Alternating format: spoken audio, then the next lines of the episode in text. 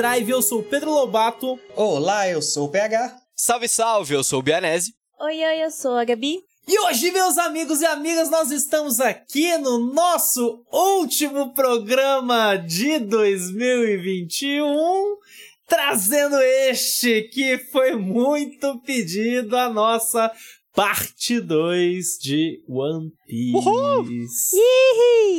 É. Como que é o nome da saga, Gabi? Que a gente vai falar? Alabasta. Boa. Alabasta. É esse o isso nome, é esse mesmo. É esse, apenas esse.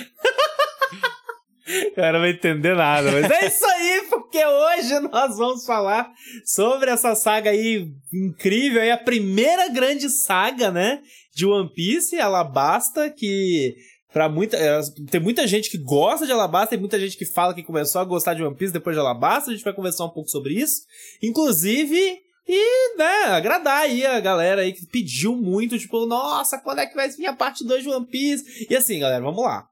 É, A gente já tá entregando um segundo no, em- no- em dois, dois em dois semestres, entendeu? Tipo, a gente dois por ano, que é bastante coisa. Então, olha só, a gente tá cumprindo com o nosso dever. Palmas pra gente, é isso que eu quero dizer. Palmas pra gente. É isso aí. Biscoito pra gente. Mas antes da gente começar o nosso podcast, a gente tá aqui encerrando este ano maravilhoso.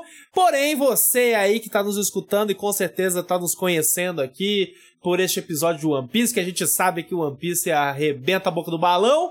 Então tem muita gente nova que tá chegando. Você, se você gosta do nosso conteúdo, a gente sempre diz aqui que você sempre pode espalhar a palavra do Animes Overdrive por aí, porque, né, é isso que a gente quer que as pessoas façam. Espalhe o evangelho do Animes Overdrive pra gente atingir sempre mais pessoas. Porém, se você quer abrir não além do seu coração, mas também a sua carteira para nós, como o Matheus Bianese, que este ouvinte querido, ele pode nos ajudar. Você pode entrar lá no catarse.me barra animesoverdrive e dar dinheiro pra gente. A gente tem duas tiers maravilhosas lá. Adoro. E que os prêmios também são incríveis. Um deles é você vai ganhar um programa a mais todo mês, que a gente fica falando várias potoca, várias coisas que a gente gosta, não necessariamente de animes, não é mesmo? A gente fala sobre várias fitas. E você também vai ter direito a entrar no nosso grupo exclusivo do Telegram, que tá recheado de pessoas incríveis, pessoas fofas e que conversam o dia inteiro, muito mais do que eu posso acompanhar, mas elas conversam muito, o que é maravilhoso. E pra 2022 a gente também vai ter mais várias novidades. A gente vai ter aí o Bar dos Brothers online. Então Bar a gente vai Brothers, marcar um happy hourzinho aí pra falar com os nossos inscritos, trocar aquela ideia. Também teremos gravações ao vivo apenas para os inscritos. Uma coisa extremamente legal, a gente vai fazer sorteio de mangá para um vencedor entre os nossos inscritos todo mês. Então você vai poder ter isso aquela ajudinha na sua coleção de mangá, porque a gente sabe que não tá fácil. É isso aí mesmo. A gente tá aí fomentando a coleção de mangá, ali ainda mais porque já foram anunciados mais títulos inacreditáveis pro ano que vem. E eu tô olhando pra você, edição de colecionador de Neon Genesis Evangelion. É Nossa bonito. senhora! Leva meu salário. Eu não sou colecionadora, mas aquilo. Aquilo. Gabi, Gabi, eu sonhei com essa porra, vocês terem uma noção. Foi Maria. bizarro. É, é, mas é isso. Vambora para este podcast.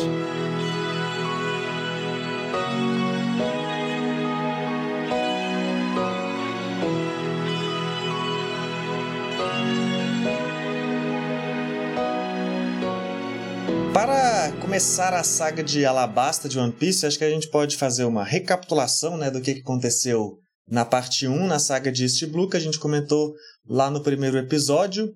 Desde a gente tem o início da história que a gente conhece o Luffy, criancinha, inspirado pelo Shanks, começa a sua carreira de pirata. No primeiro arco a gente tem lá o resgate do Zoro, que é o primeiro personagem, o primeiro tripulante que se junta ao bando dele.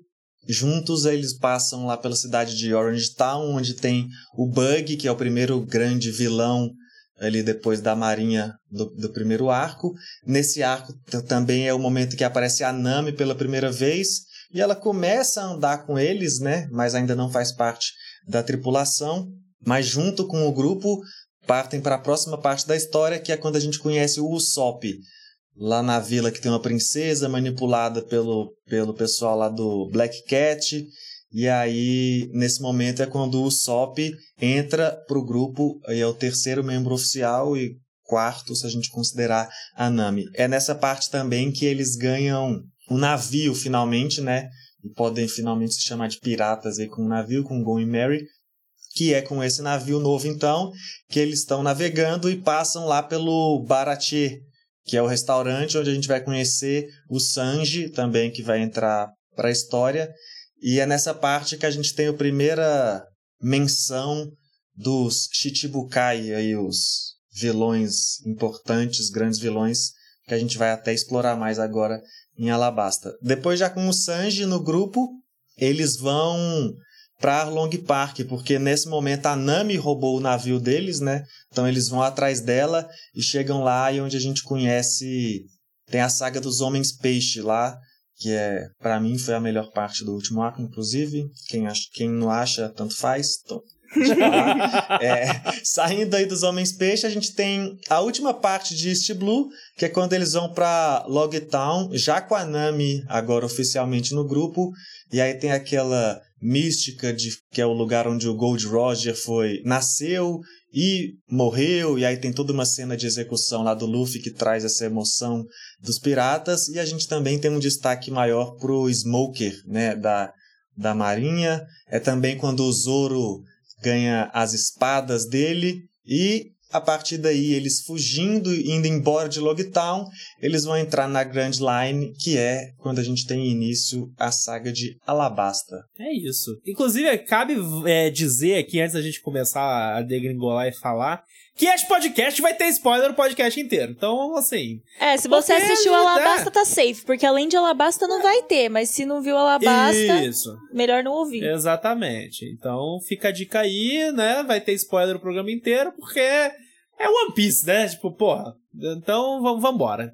É, e eu até queria começar dizendo que eu acho que é, Alabasta ela tem esse, esse peso é, de grandiosidade justamente porque eu tava até conversando em off com o Matheus o fato de ser a primeira grande saga de One Piece. Porque até agora o que a gente tinha tido era justamente micro histórias, né? Tipo, histórias pequenas que, tipo, ah, a galera vai lá em Orange Town, a não sei o que, o Arlong Park. A gente tem é, histórias com, com conflitos e clímax que eles estão colocados num, em, uma, em um núcleo muito pequeno, assim, de uma certa forma, né? Um núcleo bem regional, de um, de um lugar específico e tudo mais. É um contexto de recrutamento, né, praticamente. É tipo, e Cada um entrando no chapéu de palha, e esse é finalmente um que a gente vai ver Exato. eles juntos pela primeira vez, indo Exato. para algum lugar, né, específico. E num, num conflito de proporções grandiosas, diga-se de passagem, né? E aí até você já puxou isso, Matheus, que eu acho que é um negócio legal, é que, tipo, primeiro, né, a gente tem ali. A gente, é, Alabasta é dividido em três arcos, praticamente, né? Três arcos principais. O primeiro, que é o Little Garden, né? Que é do gigante, depois a gente fala com mais calma. Depois. Ilha de Drum. Ilha de Drum, que é quando a gente conhece o Chopper. E depois Alabasta propriamente dita, né? Aí, e é interessante, o que eu acho interessante é que a gente ainda tem, assim, aquele feeling de recrutamento. É, porque a gente tem né, o recrutamento do Chopper na, na, no meio dessa, dessas sagas.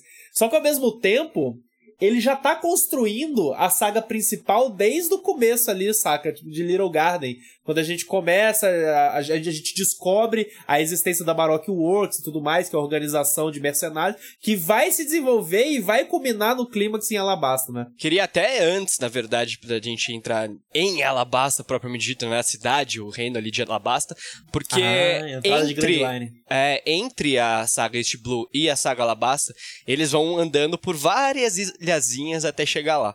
E cada uma delas é muito legal, velho. É muito da hora. Começando pela Reverse Mountain, que é basicamente quando eles vão, né, da, entrar na Grand Line, eles precisam passar ali pela montanha que divide, e que foi o momento que eu consegui me apaixonar por uma baleia. Eu não sei vocês, mas a Labum é uma personagem extremamente fofinha, cara, e carismática. E ali a gente conhece, ainda disfarçada, a Vivi, que é o grande uhum. protagonista coadjuvante aí, digamos, de, de, toda essa saga, né? Sim, e é legal porque a gente é, tem umas, uns animes que antes de chegar na história principal tem esse respiro entre, né? Que às vezes é muito chato de assistir porque não chega logo onde tem que chegar, sabe? Fica maçante. Só que o One Piece eu nunca sinto isso nesse respiro que tem entre sagas, porque além da tripulação, é, eu gostar de ver ela em qualquer situação, assim, então parece que mesmo nas, nos fillers é sempre divertido de, de assistir eles resolvendo os problemas juntos. Dessa vez a gente tem esse arzinho de, nossa, como é que vai ser agora que todos eles estão juntos nessa, sabe? Então a gente se prende nesse comecinho, por mais que não esteja ainda totalmente engajado na história principal, eles vão dando pra gente uns hints aos pouquinhos do que, que tá acontecendo, né? Então vem os vilões que daí ficam com esse mistério de, nossa, o que, que é esse Baroque Works, né? O que que tá acontecendo? Por que, que eles estão é, fazendo isso com as pessoas e tal, tal, tal.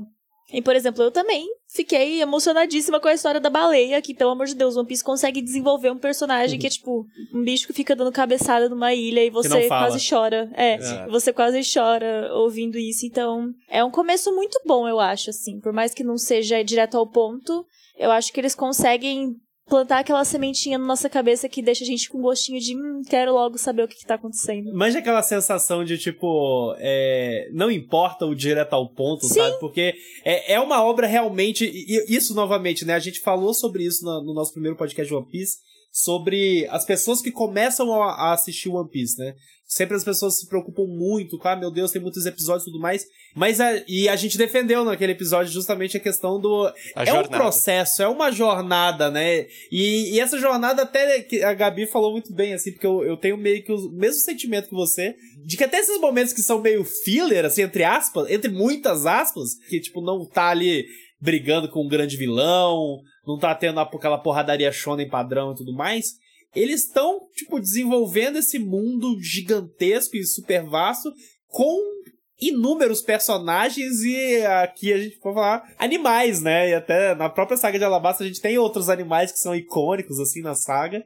Mas já de cara já começa com Alabum, que talvez seja o animal mais icônico da, da, da história de One Piece, sabe? É, eu acho que é o principal sentimento que eu tenho dessas dois, dois elementos que a gente discutiu, tanto da de ficar passando em várias pequenas ilhas e vários episódios separados em cada uma delas, e essa relação com esses animais, tanto, os, tanto pelo lado emocional como pela, pela, pelo lado criativo que cada um tem também, eu tinha uma experiência assim é, de parece que é um jogo de Super Mario, sabe? Assim, parece que a gente está passando por fases e são construções bem isoladas cada fase, só que o aprendizado que você tem em cada uma te faz compreender melhor o mundo para você e para outra. E, e, e, de conhecimento e de referência de mundo e de saber como usar. Então, assim, essa estrutura de ter pequenas ilhas e de ter uma, e mundos muito One Piece tem uma característica de criatividade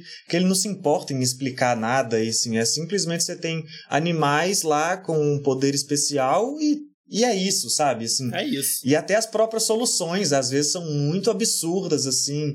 Tá lá uma puta cena de ação no meio de uma trama política complexa, aí a solução é um monte de foca com Gifu aparecer e resolver a parada, sabe? Então, assim, e fica por, por isso que eu, eu tive essa associação com o videogame, porque é igual, igual você tá jogando um Mario. É uma, sabe, piolando em tartaruga, são soluções bestas, só que no caso do One Piece é porque a gente tá explorando o lore por trás, né? Então, assim, é muito maneiro ver como tem essa, essa construção fantasiosa e divertida que permite que você vá acompanhando essa jornada. Igual o Batfly, parece filler. Como, como, como que você diria que uma fase de um jogo de videogame é filler, sabe? Uhum. Sim. Você vai começar do chefão? Já? Ou não? Entendeu? Assim, é a jornada mesmo. Então eu acho essa estrutura, esses elementos bem legais desse tipo de construção, que você só vai indo, né? Vamos ver qual ilha que eles vão agora. Não é só nonsense, na verdade, porque o jeito como Oda costura as coisas é, tipo, tudo muito bem pensado. Por mais que seja um negócio meio absurdo, é, ele sabe o que, que vai acontecer desde o começo, né? Então, tipo, essas focas malucas que aparecem no final, elas aparecem lá e a gente fica, eita, por que, que ele botou isso muito na história? Antes, né? que... Elas aparecem. É, exatamente. Que, que finalidade que finalidade elas vão ter, sabe? Não tem por que aparecer isso e aí no final elas vão ter uma importância significativa. E isso, pelo que o Load falou aqui no programa anterior, né? Acontece até o final de One Piece. Tudo que o Oda bota ali tem um, uma razão e às vezes vai demorar muito para acontecer. E até lá a gente provavelmente vai esquecer, mas aí depois a gente vai ficar, nossa, olha, eu lembro de quando ele colocou aquilo e tudo mais. Nesse começo de Alabasta, que tem a ilha que eles vão, que é Little Garden, quando chegou lá, eu já tava meio vendido, tipo, ah, mano. Eu, quando eu comecei a ver One Piece, eu não fazia ideia do que, que era, assim, sendo bem honesto, para além de um pirata que estica, que é um pirata. E quando chegou nessa ilha e apareceram dois gigantes, eu falei, cara, eu não imaginava que ia ter isso, sabe? E eu fiquei tão. Uhum. Eu fui tão surpreendido, cara. E é algo tão simples, sabe? É um gigante, sabe? Não é algo que é, foi uma puta inventividade. Mas a forma que teve foi tão especial para mim, cara, que se tornou uma das minhas ilhas favoritas. E isso vocês falaram que vai ter de novo e, e tudo tem um propósito. Por exemplo, Little Garden é o episódio 70. Eu acabei de passar pelo 290 e citaram esses gigantes, tá ligado? E eu fiquei, tipo, extremamente é. satisfeito, assim. Eu falei, caraca, eu lembro dele, sabe? Que massa. Então, toda essa construção de mundo é tão tão sutil e tão sensível, cara. Então, palmas pro Oda. Eu acho que é isso que valoriza a obra, inclusive, sabe? Porque mostra que o cara, ele não tá escrevendo no automático, uhum. sabe?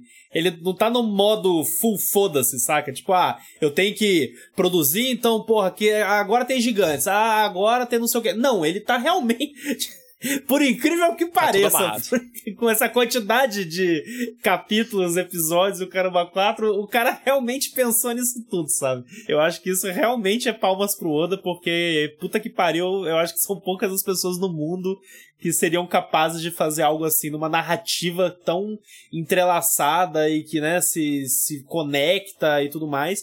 E aqui a gente tá, obviamente, né, a gente tá analisando uma saga, né, única, que a gente tá, tá falando aí de uns 70 e poucos episódios, no mangá, o PH que leu o mangá recentemente foi o quê? Uns 13 volumes, PH? São uns 12 volumes. É mais Aí, ou ó. menos a mesma coisa que East Blue também foi 12 volumes. Então tá Exa nesse então, padrão. então tá aí, ó. Se a gente for seguir um padrão de um volume por mês, né? Que obviamente não é esse lançamento que é um capítulo por mês é, ou por semana.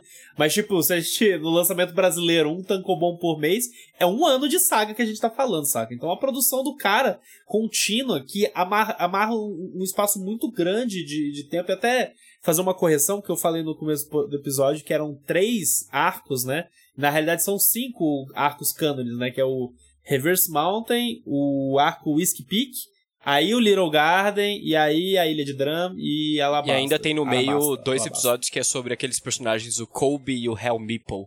Que é um semi-filler, assim, tipo, porque é no meio do negócio, mas vem, vem ter história deles depois, então dá pra vocês verem também. É que isso, isso é uma das coisas que eu acho que até acrescenta ao que a gente tava falando aqui de roteiro, que tá tudo amarrado e pensado, coisas voltam a aparecer e coisas são bem aproveitadas, mas esse arco, por exemplo, que você falou, esses episódios, dois, né? É. é uma coisa que tem em todos os momentos de One Piece que as capas contam histórias paralelas, e isso eu acho que já mostra como o cara tá preocupado em realmente contar uma história maior, sabe?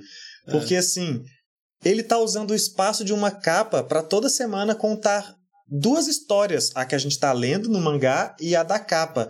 A e capa aí, do capítulo, pouco, né? Só... Esses personagens aparecem lá e aí você sabe que ele teve um desenvolvimento. Você não precisa de acompanhar uma cena de flashback porque eles estavam na capa. Já no East Blue teve isso com, com o Bug, a historinha dele antes dele aparecer no final. Aqui tem desses personagens e durante as capas do mangá também tem a história lá daquele hipnotizador lá que tava na, lá no Michael Jackson, né? A gente vai acompanhando Sei. aqui, porque aí quando ele aparece depois, a gente acompanhou a história dele. Então eu acho assim, isso é um dos detalhes que faz o One Piece ser tão foda, eu acho. Porque uma das características mais chatas, eu diria, de mangá é que as coisas vão sendo semanais, aí daqui a pouco tem que esticar e aí é só uma escala de poder nova. Você só multiplica por 10 e é a escala de poder e faz uma nova história igual. Agora o One Piece não, você vê que ele tá duas coisas, né? Tanto é, inserindo elementos que ele sabe que ele vai usar, como sabendo aproveitar alguns que talvez porventura ele não tenha pensado, mas não, eu vou recuperar de uma forma inteligente e constrói uma história coesa assim. E esse detalhe das capas eu acho legal citar, porque para mim é o que mostra que ele realmente quer contar histórias. Não, eu, eu acho que o detalhe da capa, na realidade, é uma das coisas mais geniais em se acompanhar um mangá, saca? Porque até quando o PH fala das capas, não são as capas dos volumes, são as capas dos capítulos semanais, saca? E o que é muito foda, porque geralmente a capa do capítulo semanal de um mangá é uma imagem, um splash art fodão, é o personagem Qualquer tipo, coisa, Aleatório, né? É. Qualquer coisa, entendeu? Uma action pose, um negócio. fo- É uma imagem bonita e tal. E o Oda tem esse carinho de tipo, não, a, a, a capa da semana é uma história. Tipo, contada em uma imagem e, e, um, e, um, e uma frase, saca? É, é fantástico. É, é sempre, sempre, 100% sensacional. E eu acho que continua alimentando isso que a gente sempre tá falando, assim, de One Piece relacionado ao carinho e ao cuidado com esse world building e a todos os personagens que passam, não só os nossos personagens principais que a gente acompanha ativamente na, na série principal, tanto no anime quanto no mangá, né? Agora, tipo, a gente, é, depois da- dessa parte da Laboon, do Reverse Mount e tudo mais, a gente tem, é, antes de Little Garden, né, a, o arco de Whiskey Peak, que a galera vai lá pra ilha, né, pro, pro, pro banquete. Fica bebaço. Que ali na, é, fica, fica doidão de pedra, né? Porque, porra, galera oferecendo uma festinha de graça, caralho, a quatro. E é quando a gente conhece de fato aí, tipo, opa, Baroque Works, que é a De organização assassinos. de mercenários, assassinos, etc e tudo mais. E a gente conhece aí, né, tipo, meio que... é, eu até queria comentar isso, que a gente conhece a Vivi, que vai ser a nossa... Como o Bianese falou mais cedo, a, como é que é? Protagonista a- coadjuvante. protagonista coadjuvante, que é um bom, bom, uma boa forma de se mencionar ela. A gente conhece a Vivi e o Karu, né, que é o pato dela lá, e eu acho até meio engraçado, assim, porque eu não sei se vocês tiveram essa sensação, porque tem todo esse negócio, tipo, ela é da Baroque Works, né, ela está infiltrada na Baroque Works até então, a gente não sabe, só que assim... Ela, ela não tem. Eu, eu sinto, tipo, ela não tem comportamentos de pessoa infiltrada até a hora que revela, assim. Eu não sei se vocês você tem essa sensação, porque pra mim a, a revelação de que ela não é vilã, entre aspas, saca? Que ela não é do mal, é meio que do nada, assim. Ah, é que eu acho tipo- que ela tava atuando como infiltrada, né? Então acho que quando revelou, ela falou, tá bom, vou agir normalmente. Não, eu, eu, eu, eu digo isso, eu digo isso porque, é, principalmente nesse contexto que a gente vai estar conversando aqui, porque mais pra frente a gente tem a Nico Robin. E a Nico Robin, ela dá vários indícios, é, em diversos momentos, de que, tipo, ah, como assim essa mulher é, tipo, uma das mais fodas e ela, ela, tipo, em tese, deveria ser a mais filha da puta de todas, e ela tá fazendo isso, sabe? E, e aqui no caso da Vivi, tipo, talvez porque é rápido demais, eu não tenho certeza, mas eu sinto essa. Acho que esse são corte. objetivos diferentes que elas tinham também. A Vivi, sei lá, ela realmente precisava estar ali pra descobrir como ajudar o, o reino, né? E a Nico Robin, ela tava com o Crocodile, mas meio que por. Assim, até ela conseguiu o que ela queria e foda-se. Ela não ligava muito pra ele, assim, não ligava muito É, pro que mas, acontecia. mas a Vivi, se dependesse dela ali no Whisky Peak e do, e do Igaran lá, eles tinham matado o, cha- o, cha- o bando de chapéu de É, palha. Ela porque tava não, é- indo não com tinha a ver flow, com o né? objetivo dela. É. o que eu quis dizer, tipo, não tinha a ver com o objetivo dela. Agora a Nico Robin, ela não tava ligando muito, sei lá, eu, eu pelo menos vi dessa forma, mas não sei. Eu gosto muito da Vivi, já quero adiantar isso, eu sou Também. Eu apaixonada. amo a Vivi, inclusive. Eu amo a E Vivi. eu, eu amo mais ainda porque pra mim um dos melhores tipos de One Piece já é a Vivi e a Nami. Eu amo as duas juntas. Uh. Eu acho elas um casal incrível assim na minha cabeça. Então, A chipadora chegou. cheguei. Cheguei. É o casal da vez. Tava com saudade, O né? Karu, Sim. que é o pato, é muito pato? foda, mano. Ele é tudo. Ele é um Ele é baita foda. personagem. O cara é um pato, velho. É isso. Sim. O pato que dá pra você montar em cima e sair correndo Sim. num pau. É tipo um chocobo. Ele me lembra um chocobo, só É que. um chocobo, um é. pato e não um pássaro, tá ligado? É o chocobo do Oda. É o chocobo do lobo.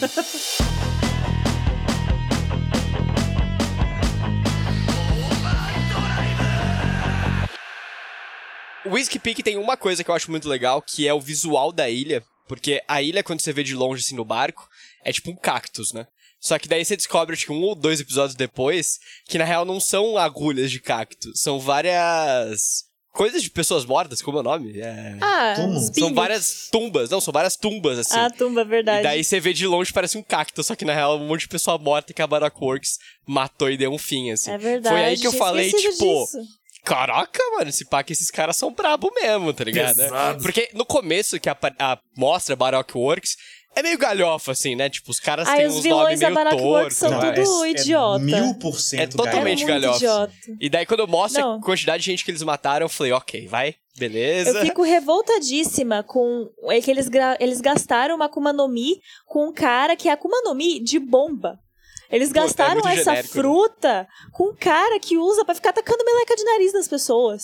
Tipo, Puta, O que visual esse do cara, eu cara- acho bem da hora. não, o visual dele é muito da hora, só que ele só fica atacando meleca. Eu falo, tipo, cara, o potencial que você tem e você não usa. Como assim? A, a Gabi ficou chateada porque era pra ele ser o Bakugo de One Piece. Véi, olha, olha o potencial E ele é ele um podia cara- atingir, entendeu? E ele é só o Mineta de One Piece. Nossa, Então, exa- é o exatamente, exatamente. Então, assim, eu fico um pouco revoltada.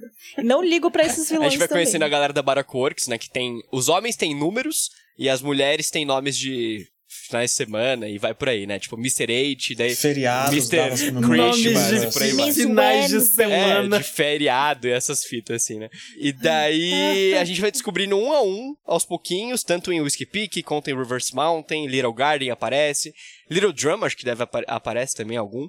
E, cara, é um mais bizarro que o outro, velho. É, é- é um cara que congela tudo lá, com faz um bolo, é tipo um cara, o poder dele é De cera. ter chantilly, é de cera. Daí o outro lá é o da caquinha de nariz que explode. É, um, é uma A mais o legal é a menina que picha a- as costas dos outros lá, que ela marca as coisas e a pessoa Pode meio crer. que Ela sofre marca uma. com cores e as cores É, controlam. essa aí é muito da hora, essa aí. né? É E o- não, na verdade, o melhor é o Bon Clay, né? Na real, assim. Tem o Bon Chan. De, de todos. É o Bon Bom o- Chan, que é o maravilhoso melhor. mesmo. Mas tem vários deles que são interessantes. Todos são meio galhofas demais, assim, um pouco pra mim, a maioria deles. Eu fico meio, tipo... "Ugh", não consigo gostar muito. Tirando o Bon Chan. Mas Little Drum, que é onde a gente conhece o Chopper, é bem legal. Ali é uma história linda, velho. É de Chorei. chorar. Mas é porque Não, o pera aí. Chopper, né, pela, é o melhor de É de todos. chorar. Essa é a É, verdade. eu É, chorei chorar. demais. Demais. É aquele negócio, né? Se você não chorou lá na, na- em- quando na, na parte da Nami, entendeu? Com, com a história dela e o Arlo Carara 4, meu irmão, se não chorar aqui, não, não tem alma, eu, eu, eu não, eu não É consigo porque entender. com o Chopper é história de cachorro, e é, né, é bicho. E aí, Cachorro de criança, mano. É um... É, É isso o- de criança também, ainda tem isso. Zé. É o Marley e eu Ca- do Exatamente, é o Marley e eu do Oda. É isso. Aí, ó. Achei... Não, mano, é triste Tem nada a ver, na verdade, mas Não é. tem- Não, ele, ele é uma criaturinha que você quer só proteger, que você quer guardar pra sempre, É. dar amor e carinho e fazer carinho todos os dias. E ele tá lá sendo maltratado, se fudendo com- constantemente É, na vida. Então é muito triste. E, é um, e, e- É que- com o Chopper é muito legal também que o Oda ele conseguiu abrir o leque de opções das frutas do diabo, né? Não é só poderzinho, tipo, coisas po- como uma rena pode comer um negócio desse e virar uma rena humano, humano. sabe? É, é, expande muito, assim, expandiu muito minha Ritou, visão. ritou no É, eu fiquei tipo, caraca, dá pra ser o inverso, tá ligado? Que maluquice. Não, é, é- tanto é esse arco ele explora muito, aparece vários bichos animais aí, né, frutos que transformam em animais e para e para expandir ainda mais essas possibilidades aí que está falando de fruta, no arco ainda tem uma arma que comeu uma fruta e Puta. virou um cachorro Nossa. arma. Exatamente. Não é um cachorro É. que comeu um fruto Virou de a arma. pochita. É. É uma arma. A pochita, que... 100%. É, exatamente. Você vê que One Piece já trouxe tudo, né? Já. One Piece é a fonte. Olha aí. Todos os mangás que a gente acompanha hoje já- já foram feitos em One Piece. Sim. então, Bakugou, Pochita. Não, mas o, o Chopper é, é- é maravilhoso como eles apresentam ele. Não tem alguém que não goste do Chopper. Eu acho que é impossível existir uma Impossível, pessoa mano. que fale que não, Não. gosta do Chopper. Uma das coisas Se que eu não mais gosta, achei. Essa pessoa é horrível. Sim. Uma das coisas que eu mais achei, assim, fofinha, assim, da coisa básica da personalidade do personagem que acrescenta bagagem é, tipo, que ele não consegue receber elogio, mas ao mesmo tempo ele quer. E aí ele fica, tipo, Ai, nossa, é tão eu bom. não sou assim, mas fala mais, sabe? Então, tipo, é coisinha pouca que acrescenta e você fica, tipo, meu Deus, ele é assim. E aí, não sei, sabe? Ele Você, se esconder. é, você se conecta com ele de alguma forma. Então, eu achei muito engraçadinho. Eu amo o Chopper. E não bastante ser uma rena que comeu a fruta de humano, virou uma rena humano, o cara é um baita médico, né? O cara, tipo, Não, total. vai ter uma função crucial, né, pros, pros Sim. chapéu de palha depois. Não é só um mascote, embora pareça. Sim, como ele foi inspirado, Isso né? eu acho muito maneiro também, sabe? Porque geralmente. Geralmente não, né? Assim, é comum que esses mascotes se- sejam só fofos e depois a gente descobre uma camada, às vezes secreta, de um poder ali oculto. Quando descobre, né? Muitas vezes eles ficam só na parte de ser fofo. Mas você já colocar o, o Chopper nessa, nesse ponto de igualdade com todo mundo da.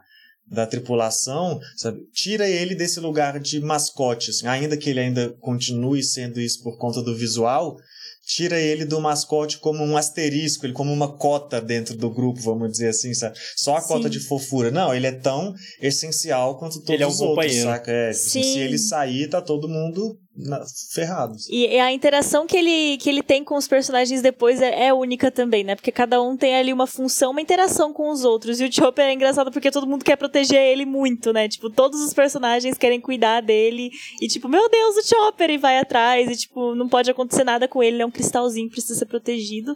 Mas ele também tá lá cuidando de todo mundo constantemente.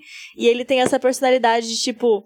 Não, porque eles estão fazendo isso por mim, eu tenho que fazer isso por eles também. Então ele é. Sim. Ele cria uma coragem. Ele é, ele é meio que nem o Usopp, assim, de ser meio medrosinho, não conseguir fazer as paradas, mas tem a força de perceber, tipo, nossa, olha o que eles estão fazendo por mim, eu tenho que me esforçar por eles, sabe? E que então pra é mim, incrível. inclusive, o Soap e Chopper é a melhor dupla, assim. Porque é- Sim! eles juntos é fantástico, cara. Que o Soap é o mentirosão, né? Só que o Chopper, ele acredita, Acredita em em tudo, tudo. cara. É muito bonitinho, é muito É engraçado. uma, é uma dinâmica muito boa. É Só não muito é a melhor porque existe Sop e Luffy, que pra mim, assim, é a melhor dupla Também, que pode também, ter ali também, na muito tripulação. Mas é, mas é maravilhoso o, o Chopper acreditando em tudo que o, o Zop fala. Acredi- Admito que eu- seria eu, porque eu sou super ingênuo, eu acredito em tudo, então me identifico. Eu, eu acho legal essa, essa, essa característica do, do Chopper na tripulação, né? Quando ele já tá inserido ali. Porque tem tudo a ver e é coerente com a história dele, né? Até que a gente descobre sobre o passado dele e tudo mais. E a médica lá, a, a bruxa da ilha, a Cureja, né? Papai Noel. ela falava. O Papai Noel. pra mim, eu gosto de falar que é Papai Noel porque ela anda numa Porque rena. ela desce de é. rena lá. Não, e o próprio Chopper é só Ok. um plágio do Rudolph, É, Sim. né? é isso. É um dele, plágio né? do Rudolph. Não tem Só como que no não caso a rena do nariz azul. Sim. Pois é, e a Curia ela fala, né, que tipo, ó, a dificuldade dele na realidade é, é se abrir, né? Tipo, ele é um, um ser isolado justamente porque, pelo que ele passou, né? De ver lá o doutor dele, tipo, ser morto, ser abandonado. Ele foi extremamente rejeitado ah, na, na, na vida dele, né? Então, ele tem essa dificuldade. Então, é, eu, eu acho muito interessante como o arco do Chopper, de uma forma geral, ele desenvolve e fecha bem os personagens, saca? Tipo, ali é dentro de um arco muito pequeno, que sei lá, dá 15 episódios, se não me engano.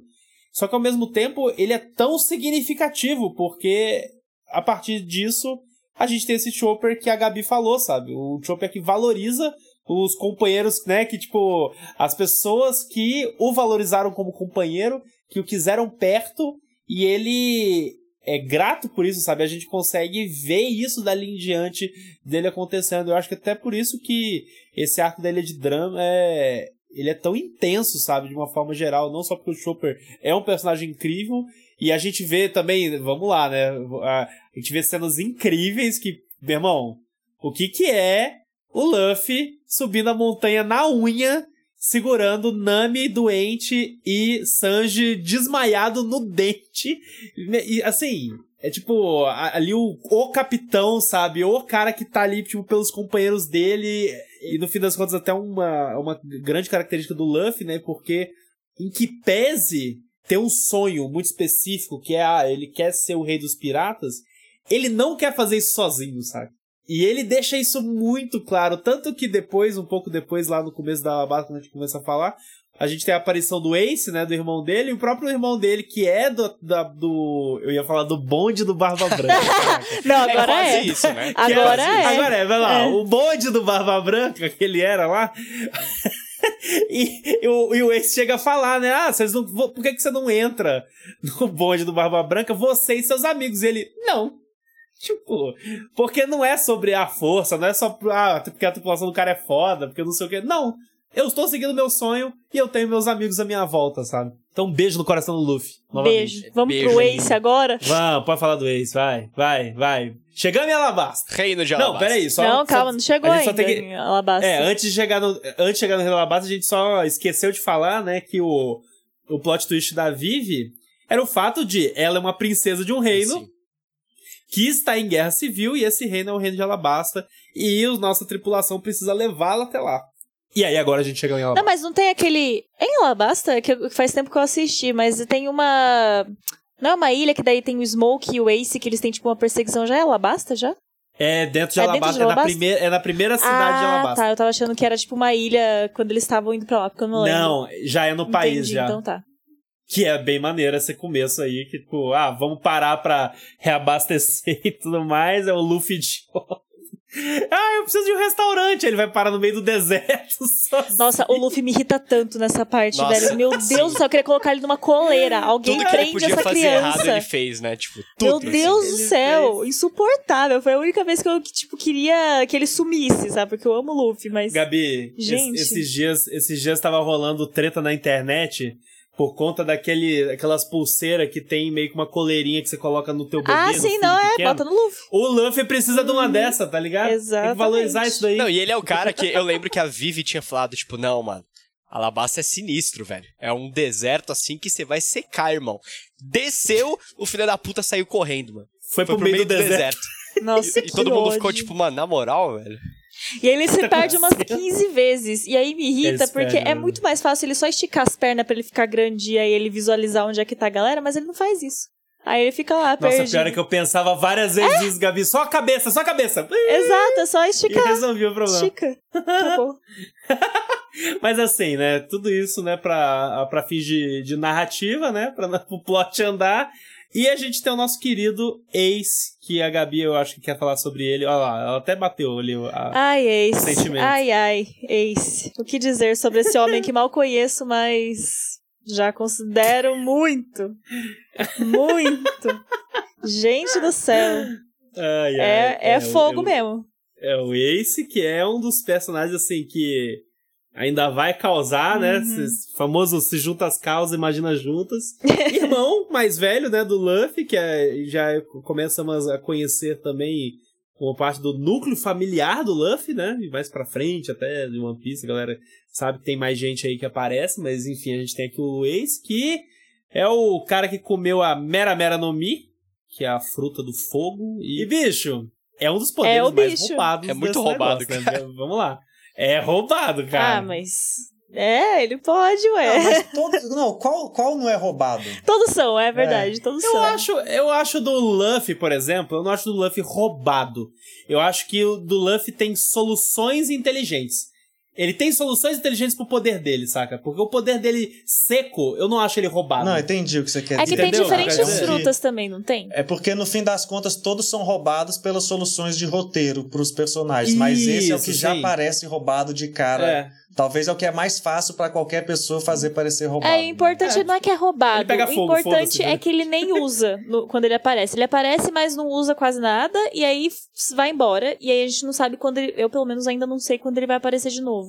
Então, porque eu, eu tô agora chegando em Warrior 7. Então, tipo, não sei se ele vai aparecer e tal. Bom arco, bom arco. Mas é isso. Então, o importante é que ele não usa logo de cara, então tem muito potencial pra usar aí. Já não é tão roubado porque o Oda dá uma segurada nele. Mas... É, assim, segurada, mas ele derruba cinco navios num soco. É, mas o Luffy, se quiser, faz isso também.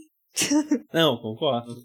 Alabasta logo de cara é, é interessante porque o Oda já coloca muitos detalhezinhos que não vão mais aparecer e vão aparecer depois de muitos episódios. É assim com o Ace, que apresenta e fala, ó, o Luffy tem esse irmão aqui, fodão, bonito pra cacete, mas vocês só vão ver, ó, uma palhinha, beleza? Depois vocês se segurem aí pra ver ele mais depois.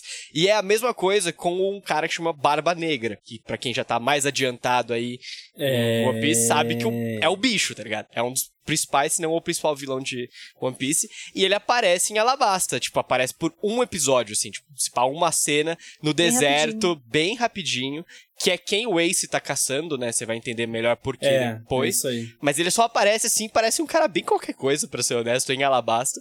E daí você fala, pô, beleza. Mas o, mas o Ace chega a falar, Chega. né? Tipo, ah, esse cara, ele estava no, no, no bonde do Barba Exato. Branca e Traiu, fez uma fez merda, merda. lá. E, e eu, que era o responsável, tenho que vir aqui dar uma lição nele. É. Exato. E aí também a gente conhece definitivamente os Chichibukai, né? Com o Crocodile, que é o grande vilão aí de, de Alabasta. De Alabasta. Que tem um visual muito irado. Eu acho muito da hora o visual dele, assim. Eu Ele é um gosto. vilão também. muito bom. Ele é um vilão bem bacana. Eu, eu tenho duas considerações a fazer. Tipo, prim- o primeiro em relação ao visual dele, já que você falou disso por último aí. Eu, eu gosto do visual dele, mas eu acho engraçadíssimo o fato de, tipo, ele tá usando um casaco no ombro. Aham. Ele não tá usando as E mangas. não cai. E, ele, e esse cara voa, É? vai pra puta que pariu, Ah. esse negócio não cai do ombro Igual o dele. chinelo do o ombro dele é um cabide. Exato. O ombro dele é um cabide. É, mano. É que é largo, mano. O cara tem meio metro de É costas, velho. É muito bom. Ele é um cabide. Ele é um cabide, velho. Tinha, é, tinha, tinha uns. Sério, sacanagem, tem uns 5, 6 episódios de, porrada lá que rola, que ele voa, vai longe pra caralho. E tem um que, inclusive, a câmera tá embaixo, vendo ele voando de cima. E eu, a única coisa que eu conseguia pensar era: por que, que esse casaco não sai Os dali? caras sabem, né? que que Eles aproveitam vai? que isso aí é piada e fazem uns takes assim. Ai, cara, não, é engraçado. cara. É engraçado demais. Agora, até a segunda coisa que eu ia falar é, na realidade, relacionado aos Chichibukai, né? Que a gente já tinha visto um deles antes, né?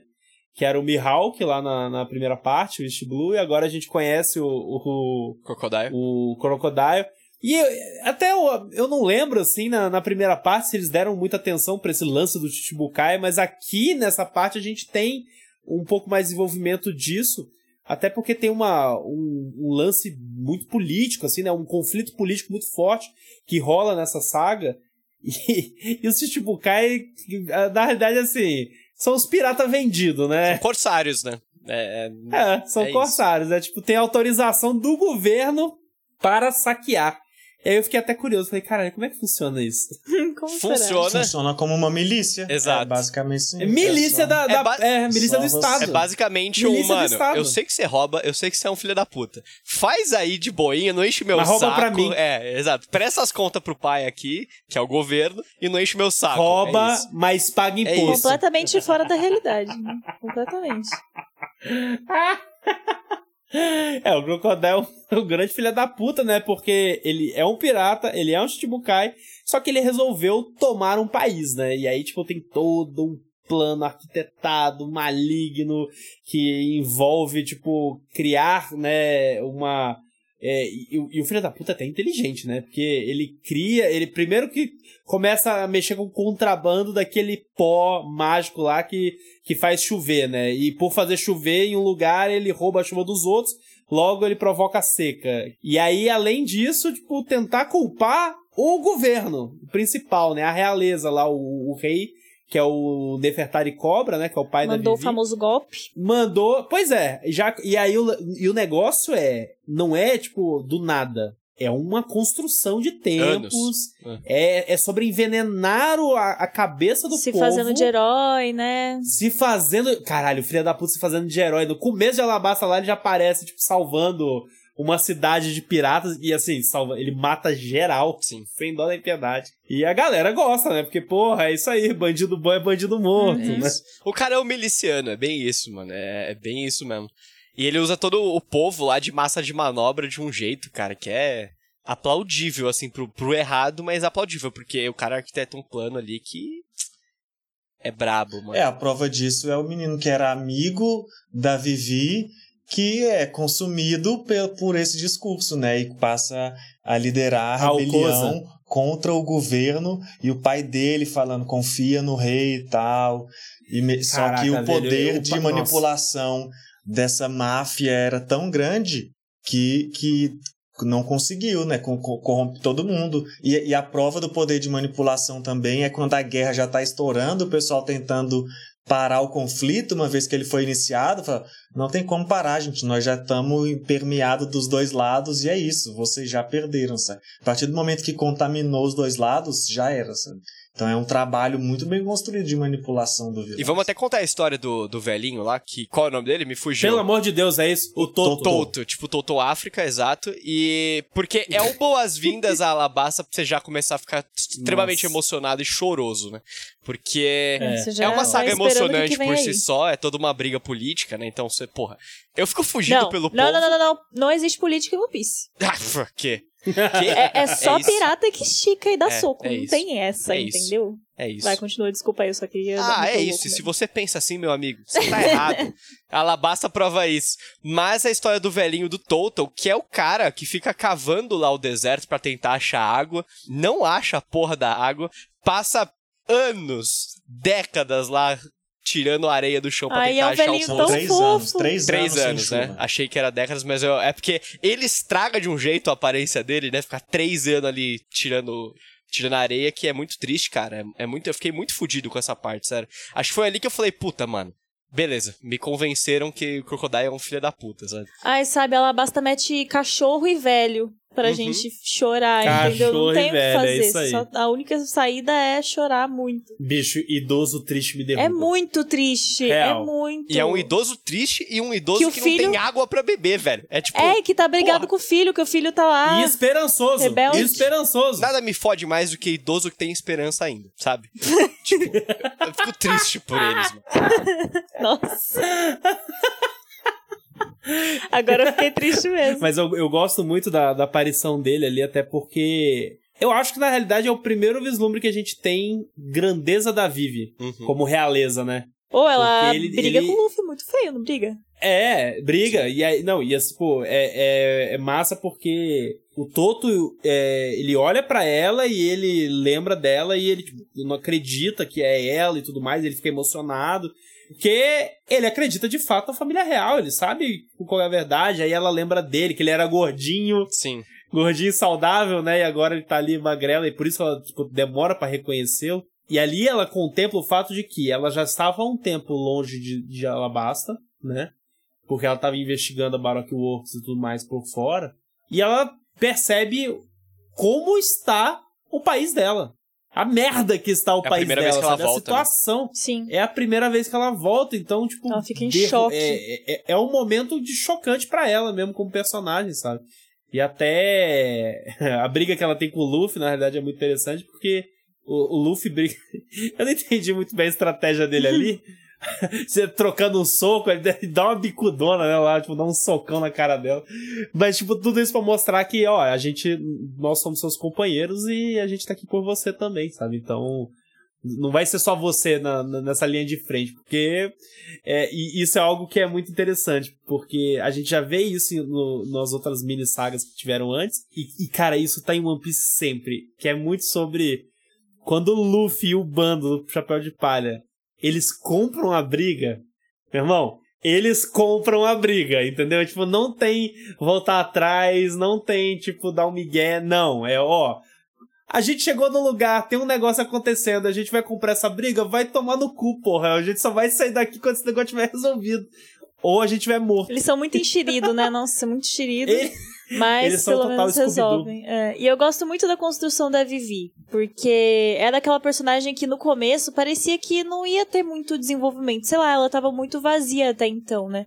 E aí parece que é a partir desse momento que a gente percebe o peso que ela tá carregando e como ela se sente meio que, de certa forma, responsável, porque ela não tava ali e, tipo, ela não conseguiu ajudar a, evitar que tudo aquilo acontecesse. Então, isso traz, né, aquele momento do trauma do personagem que faz a gente.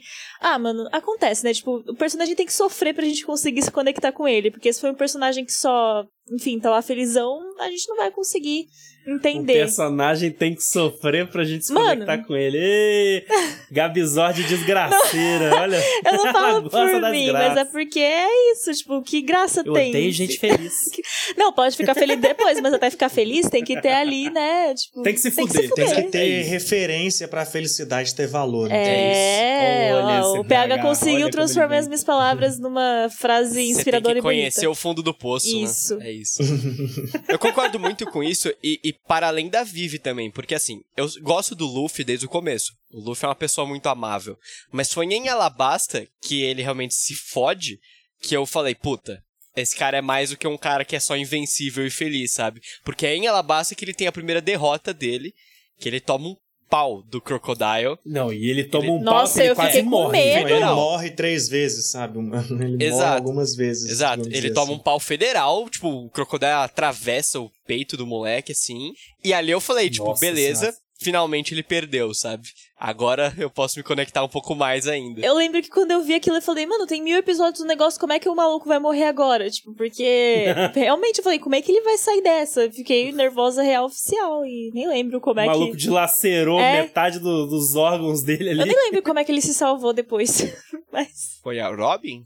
Ah, não, calma, eu acho que. Eu não lembro se foi a, A Robin, ou se Robin foi aquele salvou Falcão ele. louco lá. Não, a, a, Robin, a Robin o Pel salvou ele. ele depois. A Robin Isso. salva, depois o Pel vem e leva E, ele. e ajuda. Né? É, e ajuda. é isso. ah, tá. É, é é isso aí. Chique. Tanto que ele chega a agradecer a Robin. Ele, tipo, ah, obrigado por ter me salvado, assim. É a primeira vez que a gente vê a Robin, tipo, Uhum. opa, Sim. tem um negócio aí. Por que, que ela teria salvo esse cara? É, e na verdade isso não se estende só pro Luffy ou pra Vivi, pra todos os personagens eu acho que eles conseguem, tipo, trazer pra gente um, um nível a mais de que eles são ali. Eu gosto muito de falar da cena do, do Usopp com o, o Chopper brigando com aquela maluca do Natal, que eu gosto muito. Eu acho que das lutas que acontecem em Alabasta no meio do conflito, eu acho que essa do Usopp é que eu mais gosto, é que mais me diverti, tipo, tem ali aquele cunho é, de comédia, que eu acho muito divertido, mas ao mesmo tempo mostra o quanto o Usopp tem medo, mas o quanto ele enfrenta a situação, o quanto ele tá disposto a, a se sacrificar e não só fugir, sabe? Ele tem umas sacadas muito inteligentes. Eu, eu amo personagens assim, sabe? Que resolvem as coisas com raciocínio. E, enfim, eu achei incrível essa cena. E é muito inventiva, porque é na mesma luta que eles lutam com o cara lá do cachorro arma, beisebol, bizarro, taco, não é? Não é na mesma parte? Sim. Isso. E daí, Sim. quando os. É o É 2x2. o, é o É o 2x2, 004 e a é verdade. Merry Merry Christmas. Christmas, É que eu só Quando- lembro dessa do Natal aí. E quando aparecem os dois, eu falei, cara, não tem como o Usopp e o Chopper ganharem essa parada, sabe?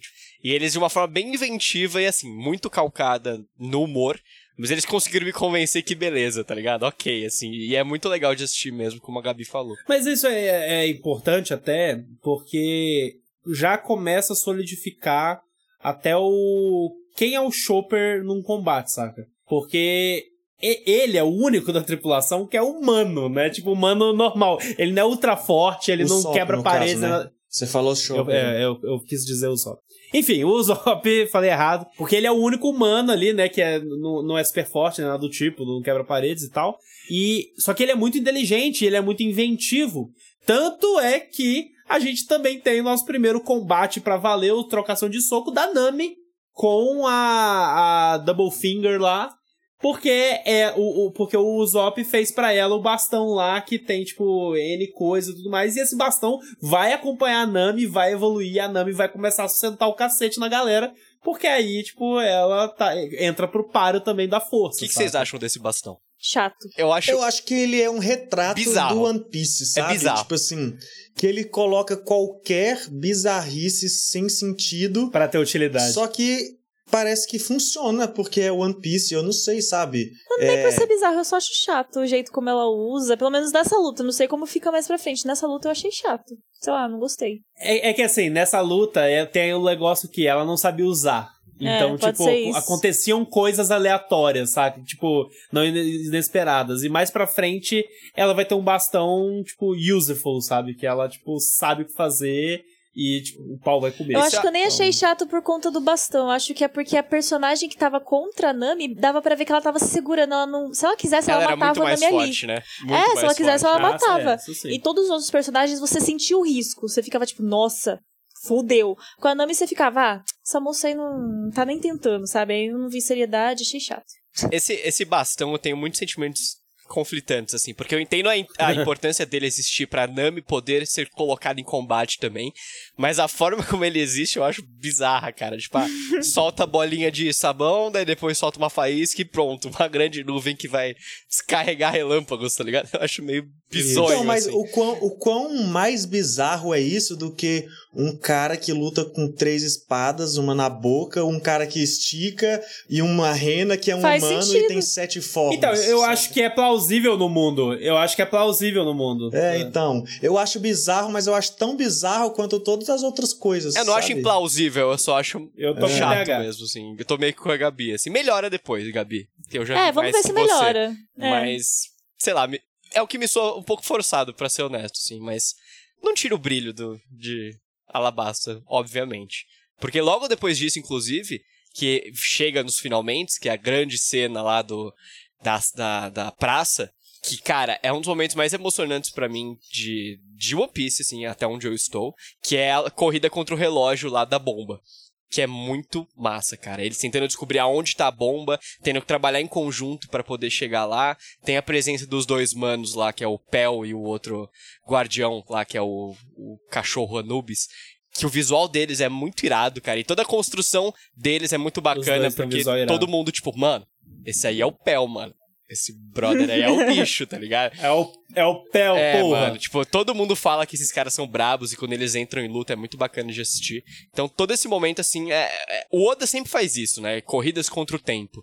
Essa acho que é a primeira, se eu não me engano. E é muito bem feita, cara. É muito carregada de emoção. É um artifício muito bem usado. Você fica tenso, né? Então, cada cena que passa, você fica, meu Deus, o relógio vai explodir, socorro. É o, é, é o Jack Bauer do Oda. É isso, é isso. Mais um aí pro- que o Oda 24 inventou. horas. Mas, mas assim, esse mo- essa construção de tensão é muito boa e as lutas, de uma forma geral, tipo, a gente tá falando de algumas delas aqui, elas são boas e elas marcam os personagens, né? Como eu disse, tipo, a gente teve essa luta do Usopp com o Chopper, que a gente vê o Usopp pela primeira vez sendo engenhoso no combate, tipo, pra valer contra inimigos que são muito mais fortes que ele.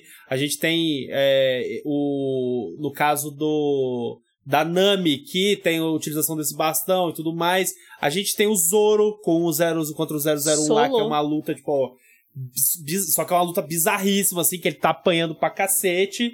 E tem todo esse lance, assim, do tipo, não, ele tem que superar a técnica dele e tudo mais. E o Bon Clay contra o, o Sanji, né?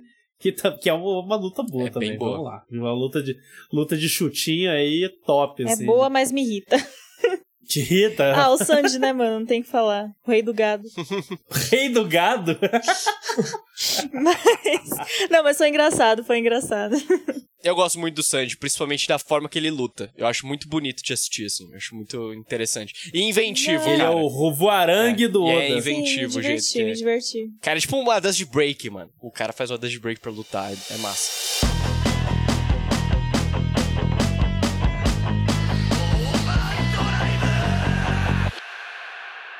Agora, até antes da gente falar do, da bomba lá, a luta do, do Luffy contra o Crocodile. A terceira, mais especificamente, né? Porque essa- é- é- é- isso é legal na, na Alabasta, porque, tipo, não tem uma luta, tem várias em etapas e a primeira o Luffy quase morre, a segunda o Luffy descobre lá o negócio da água, que se ele tiver molhado de água, ele vai conseguir bater de fato no Crocodile, que é feito de areia, e aí ele... A gente tem o, o Luffy da água, né? Uhum. Eu não sei se vocês viram dublado ou, ou, ou em japonês, que é o Mizu Luffy, né? É tipo, ele, e eles chamam. O, o, nome, o nome do episódio é tipo. É, Crocodile versus Luffy da água. Luffy da água. tipo.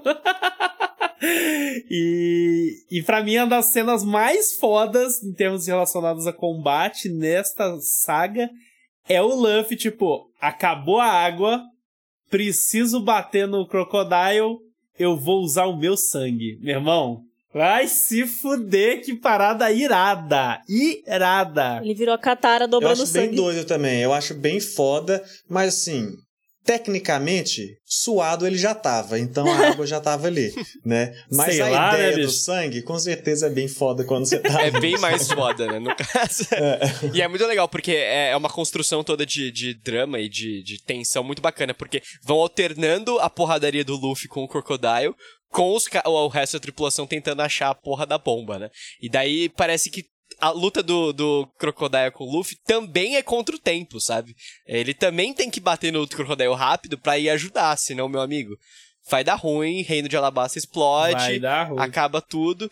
A porradaria é muito, é muito legal, só que tem outra porradaria que eu não me lembro se acontece antes ou depois, também eu acho muito massa, que é o da Robin com o Pel, que é o pássaro lá. Eles dois lutando, porque É antes. é antes, né? É antes porque ele morre, né? Isso. É. É, morre, né? Ai, que ódio É, do Oda, é, mano. Não sabe é, matar é, personagem, não é, sabe é, matar personagem. Pois é, é, eu Não vou te morre. dizer que, inclusive, eu acho isso Irrita. desnecessário Muito, pra caralho. muito. Eu não Não precisava. Não Irrita. precisava. Definitivamente. Quebra total a vibe no final Não da saga precisava. quando volta o personagem. Eu fico, ah, não, Oda, pelo amor de Deus, É. arregou de novo. Que inferno. Ele podia ter matado o Pel. Pegou de novo. Nossa, toda vez. Mas eu Desculpa, acho que é ali que a gente tem um contato mais próximo com a Robin e vê que ela é o bicho, mano. Que, que ela vai dar um trabalhaço, assim, depois, né? Tanto que quando ela se revela lá, que ela trai o Crocodile também, é bem sai de baixo, assim. Eu fico bem empolgado com essa parte que, tipo, caraca, eu quero muito ver mais dessa mina, sabe? Ela é estudiosa, arqueóloga, eu quero saber mais dela agora. E o Oda sabe fazer isso muito bem, obviamente, porque na próxima saga tem muito de Robin, né? Tem, é verdade. É, nem tanto O- assim, porque nem revela eh, em Skype, não revela nada sobre a Robin ainda. É verdade, Tipo, a gente eu tava descobre pensando um em- pouquinho mais. Tava pensando em Warrior É 7. na outra, é. na É outra, na na outra, outra. ainda É, demora. Mais uma, mais uma. Então a Robin é uma É, personagem tem muito intrigante, porque mesmo na outra saga você ainda não sabe coisas sobre ela, ela é muito misteriosa e ela é maravilhosa ao mesmo tempo, tipo, Eu vou dizer que ela é uma das minhas favoritas. que inclusive. mulher inteligente, que mulher assim astuta e tipo rápida no pensamento, sabe? Ainda ainda assim tem um poder que é apelão pra caralho. Então, E tem uns poder roubado pra cá. gente, que poder é esse? Ela dá as possibilidades, sabe? Tipo, não tem como, mas é A maravilhosa. Gabi pensou besteira, Não gente. pensei, nossa. Pensou, eu vi nos seus olhos, eu vi. Mentiroso, não pensei. Mas assim, o fim da. Caminhando pro fim da saga aí, né? Da, da, dessa trechinha Alabasta. Duas coisas, né? Primeiro, a morte do Pel que não, não morre, eu achei sem graça, Uhum. né? Sim. Como a gente já falou aqui. Mas a despedida da Vivi, né? Nossa. Que as coisas. Que eu vou ser muito honesto. Aí eu vou, vou, pro, vou falar da experiência do Pedrinho.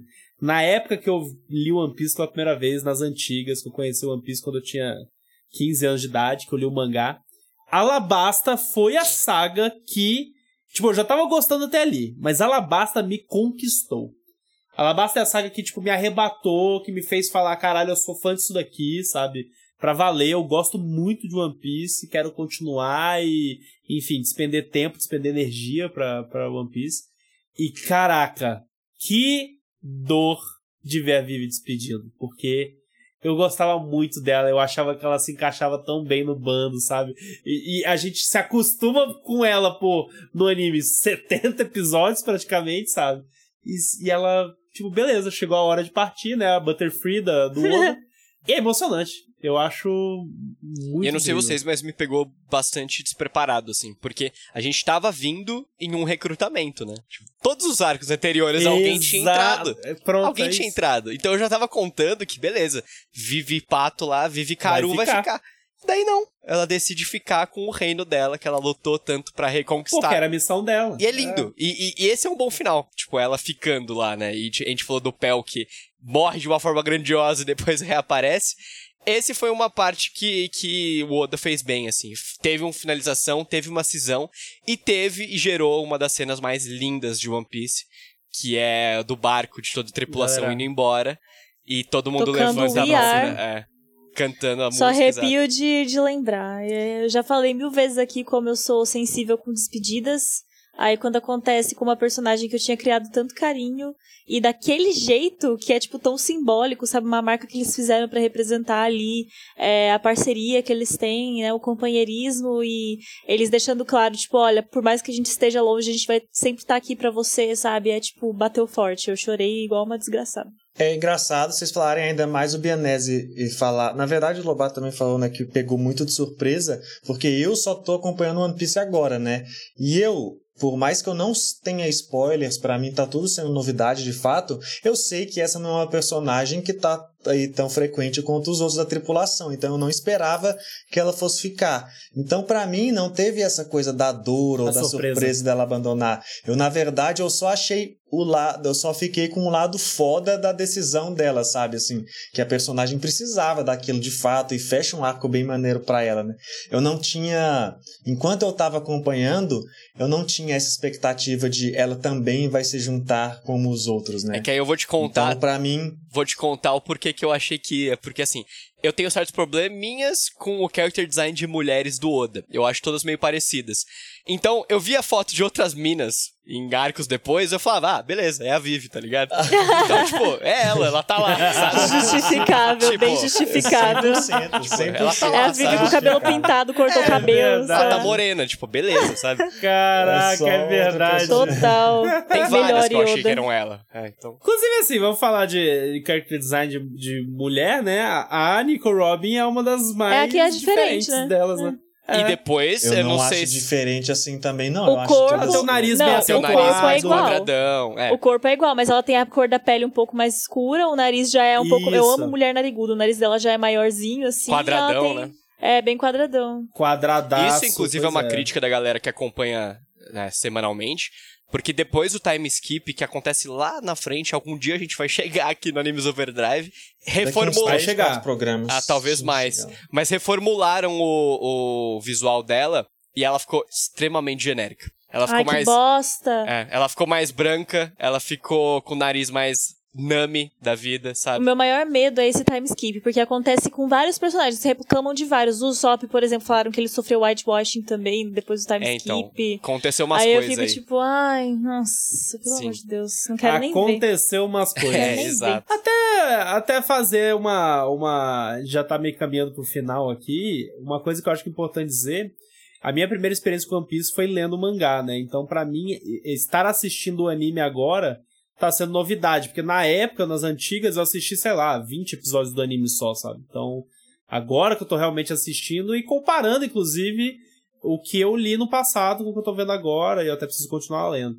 Mas o fato é que o anime faz uma adaptação muito boa do mangá, eu acho, de uma forma geral. Mas eu vou mandar real. Eu acho a experiência de ler o mangá melhor do que ver o anime. Porque eu acho que o Eiichiro Oda é um puta de um artista, saca? Tipo, e acho que ele manda muito bem nos detalhes do desenho, sabe? Que ele faz na, nas páginas dele. Inclusive na, em Alabasta a gente tem, tipo, umas páginas duplas da guerra, quando tá rolando o combate lá e tudo mais. E é um desenho muito detalhado, sabe? Tipo, que faz sentido, não é aquela bagunça que geralmente acontece em mangá. Ah, alô, mangá de Shingeki no Kyojin, que é tipo uma sujeira, uma mancha no negócio lá, e o cara fala que um negócio tá acontecendo. No caso do One Piece, assim, às vezes é uma loucura, tem muita coisa acontecendo, mas o desenho é muito foda, sabe? Tipo, eu acho que ele manda muito bem e ver o anime está sendo uma experiência muito boa pra mim, mas ao mesmo tempo eu, eu tô eu estou gostando cada vez mais do mangá, saca? Ainda queria ter a experiência de ler o mangá. Pra mim, o anime ele supre, porque além de da animação que eu acho bem feita, né, eu, eu gosto muito da dublagem de One Piece. Eu acho que as vozes Sim. combinam muito. Nossa, a dublagem é perfeita, Sim, maravilhosa. Então, tipo, pra mim, super rende assistir. Mas assim, eu admito que eu, eu tenho meu cunhado, né, que tem a coleção inteira de One Piece. Eu preciso mandar um beijo pro Murilo, né? Porque, inclusive, foi ele que ficou insistindo pra que eu começasse a ver One Piece. E aí ele, é, às vezes, me dá, assim, pra eu folhear o mangá depois que eu terminei a saga. E realmente a arte é impressionante, assim, é muito bonito, muito bonito. Mas eu, eu tenho interesse até de, tipo, pegar e dar uma lidinha em alguns capítulos aqui pra frente, porque é realmente muito mais detalhado do que o anime em si. Mas eu acho que os da- dois funcionam. Vocês falaram da dublagem, que é Funciona, muito funciona. fantástica mesmo. Eu lembrei de um negócio até, porque a dublagem do Chopper é muito legal. Eu gosto bastante. Eu muito. acho que combina super com ele. E lá em Water 7, eu acho mais pra frente, tem uns 10. Não, 10 é muito, vai. Uns 5 episódios que mudaram a dublagem dele. Porque acho que a, a dubladora ficou grávida, teve filho, alguma coisa assim. E na- no momento que ele abre a boca pra falar, eu falei: opa, opa, que porra é essa, tá ligado? Que que Quem é aconteceu? você? Quem é você, exato. Assim, eu fiquei, tipo, muito uh, awkward. Mas, mas é, de fato, a dublagem é, é fantástica. Tem mais uma coisa que eu queria falar do final de Alabasta que eu deveria ter falado antes, mas eu esqueci. Eu acho muito poético e muito bonito a forma que acaba Alabasta. Que acaba a guerra, né, de Alabasta, principalmente. Que é porque tem a cena de finalmente é, chovendo no deserto e o povo, tipo, olhando a chuva, assim, tipo, pela primeira vez em É, anos, real. sabe? Todo mundo meio tipo, caralho, é chuva, meu amigo, é água, sabe? Com a chuva parou Exato, a guerra. e tipo, é uma poesia política mesmo e fundamental do ser humano, tão linda, cara. A forma como eles colocaram isso dentro do anime também é tão. é, não é sutil, porque é tudo sobre isso, é tudo sobre a água. Porém, quando acontece finalmente, é tão tipo. É isso que importa, sabe? Era isso que a gente tá- a gente tava indo atrás. Tem muita porradaria legal, mas era isso aqui que a gente tava tentando fazer, sabe? Inclu- Inclusive é importante até você mencionar esse detalhe, porque essa chuva só acontece por causa do Smoker. Exato. E o papel do Smoker no final dessa, durante essa saga inteira e no final dela é muito foda, né? Porque ele é um agente do governo, ele é um agente da marinha, ele tá ali caçando os piratas, a- o objetivo dele ali no momento é, é capturar o bando Chapéu de Palha e tudo mais. Eles acabam se envolvendo diretamente com o conflito do país, eles acabam percebendo que tem algo de errado acontecendo. E no final das contas, quando tudo se resolve tudo mais, a Marinha liga pra eles e manda lá: Ah, vocês vão, vão ganhar a medalha aí por terem resolvido a situação no, em, em Alabasta. E ele, tipo, meu, vão a merda, saca? Tipo, com a politicagem pra cima de mim aí, que. É, porque no fim das contas é, é isso, saca? Tanto que, inclusive, a gente para pra pensar justamente no fato do Crocodile ser um Chichibukai, saca? Então ele tinha aval do governo e assim. Qual era a probabilidade do governo saber o que ele tava fazendo em Alabasta? Não, mano. Provavelmente era alta. Eu sabe? amo muito. Provavelmente eles eram Eu coniventes. amo muito todo esse, esse paralelo que o One Piece faz, sabe? Com a Marinha sendo só uma sujeira, com toda essa galera aí de patente alta, sabe? Tipo, mais atrapalhando do que ajudando as pessoas. E o Smoker tá lá pra representar quase, tipo, um anti-herói. Uma pessoa que tá ali meio que no Um meio da sujeira, só que quando vê que, tipo, tá, eles não são tão ruins assim, eles estão ajudando de certa forma, ele meio que fala assim, ah, vai, foge, e depois tenta ficar longe de mim, porque se eu te pegar, daí eu vou te pegar. É meio que quase o Zenigata do, do Lupin, né? É, isso, tipo, isso, curte isso. eles, mas ao mesmo tempo tem o trabalho de pegar. Então eu imagino que ele vai voltar a muita, muitas vezes daqui pra frente, né? É um personagem que promete estar aí presente, que é muito interessante, né? Ele tem essa bagagem aí, essa, essa meio que moral, é, esse conflito moral que ele, que ele carrega, né? Então achei muito, muito bom mesmo. É que cumpre essa função de Zenigata, igual você falou, do vilão que é vilão para os nossos heróis, só que ele é herói para os maiores vilões da história. E, e se tratando de uma narrativa que tem todas essas metáforas de com o nosso mundo real, de política e tal, você colocar alguém que ainda representa alguma honra e alguma esperança no sistema é importante também de certa forma, né, para não gerar para gerar uma, uma fé no próprio sistema do mundo da história que a gente está acompanhando. Então é legal que a gente tenha visto. A gente acabou de ver ele lá todo odiando todo mundo em Logtown, que é quando acabou o East Blue, né?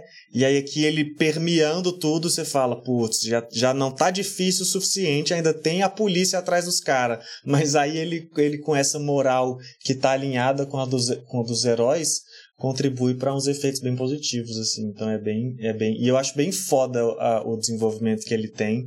Desenvolvimento não, né? Assim, a participação que ele tem no desenvolvimento dessa história. né? Porque ele mesmo só tem essa vírgulazinha de. Ó, é um cara que é ruim porque é a polícia atrás da gente, mas talvez seja tão seja um cara maneiro. Tão maneiro quanto a gente. Tão maneiro lugar. quanto o visual dele. Que é muito Ele é badass. bem da hora. É bem foda.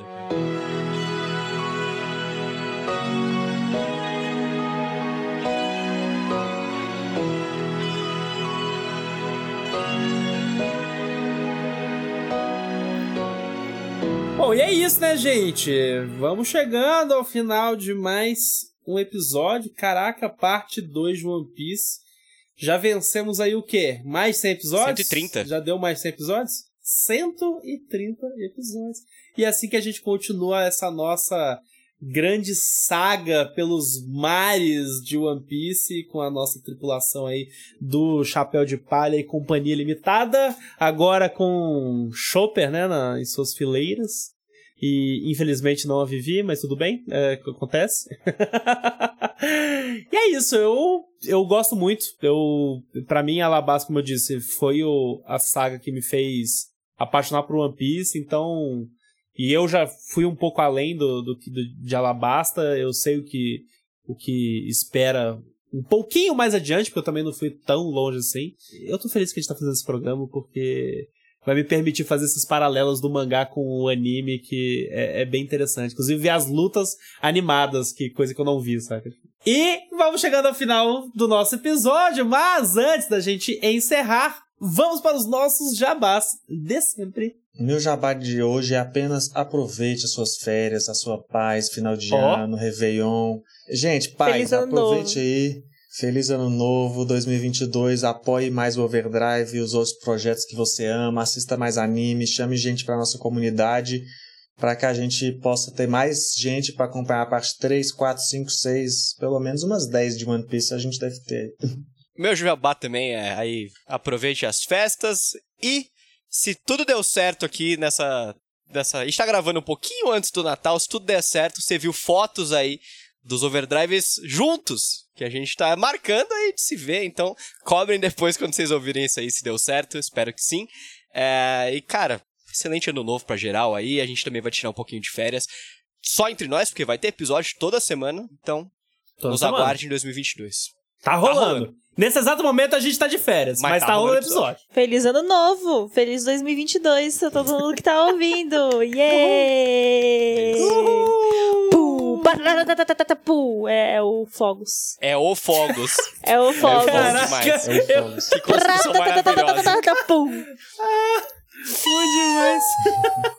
bom, bom, gente, não se esqueçam de seguir as redes sociais do nosso podcast para sempre aguardar as nossas novidades, ficar acompanhando tudo que vem por aí, né? Finalizando o ano 2021 e estamos chegando com tudo em 2022, então cola lá em arroba Overdrive Animes no Twitter, Facebook ou e Instagram. E no nosso canal Twitch, twitch.tv barra Overdrive, que você pode seguir para acompanhar nossas novidades e é isso, gente. Feliz ano novo. Espero que nós contemos com todos vocês e mais em 2022. Obrigado por tudo e é isso? Feliz ano novo! Uh! Muito obrigado pela sua audiência e até 2022.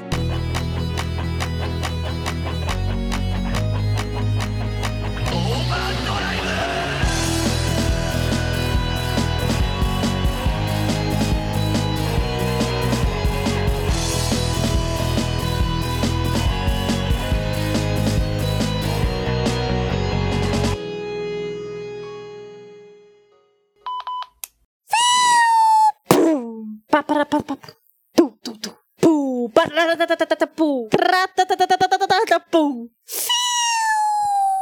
Boom.